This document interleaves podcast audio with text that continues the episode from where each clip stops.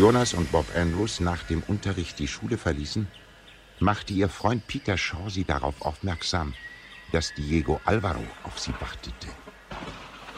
Doch als die drei Fragezeichen auf den Parkplatz der Schule kamen, sahen sie zunächst einmal nur ihren Erzfeind Skinny Norris und einen stämmigen Cowboy. Wen haben wir denn da?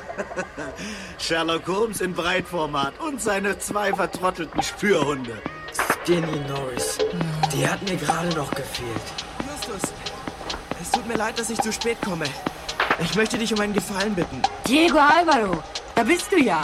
Grüß dich. Was für einen Gefallen, Diego. Aha, aha.